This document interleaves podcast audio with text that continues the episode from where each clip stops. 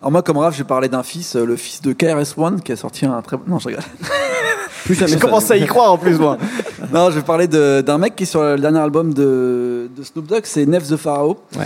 euh, qui est un petit de la, de la baie, qui prend un peu justement le, le relais de, de E40. C'est-à-dire, euh, il sort des albums où on retrouve absolument toute la baie du moment sur, euh, sur cet album, plus la Californie. Euh, je sais que Nico va pas être d'accord avec moi, mais moi je trouve que c'est un album qui est réussi parce qu'il capture le son du moment, qui est plutôt pop, qui ressemble plus euh, à I'm the One de DJ Khaled euh, que à Snoop Dogg Vapors. hein. Donc avec des sons un peu, euh, avec de, on dirait qu'il y a de la carioca là, des petits trucs de calypso dans les instrus. Mais j'aime bien comment Nef the Pharaoh arrive à naviguer là-dessus avec un style très décontracté. euh, très E40, très Snoop Dogg, très Slick Rick, et comme ça il arrive à, Et un peu Lil Wayne.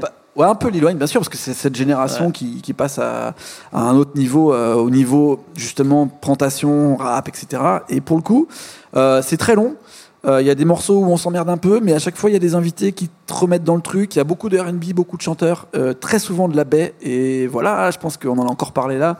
La baie n'est pas assez euh, mise en avant dans, dans le rap américain en général, alors que c'est la source de beaucoup, beaucoup de choses. Et cet album de the Pharaoh qui s'appelle The Big Chain Project le prouve encore une fois.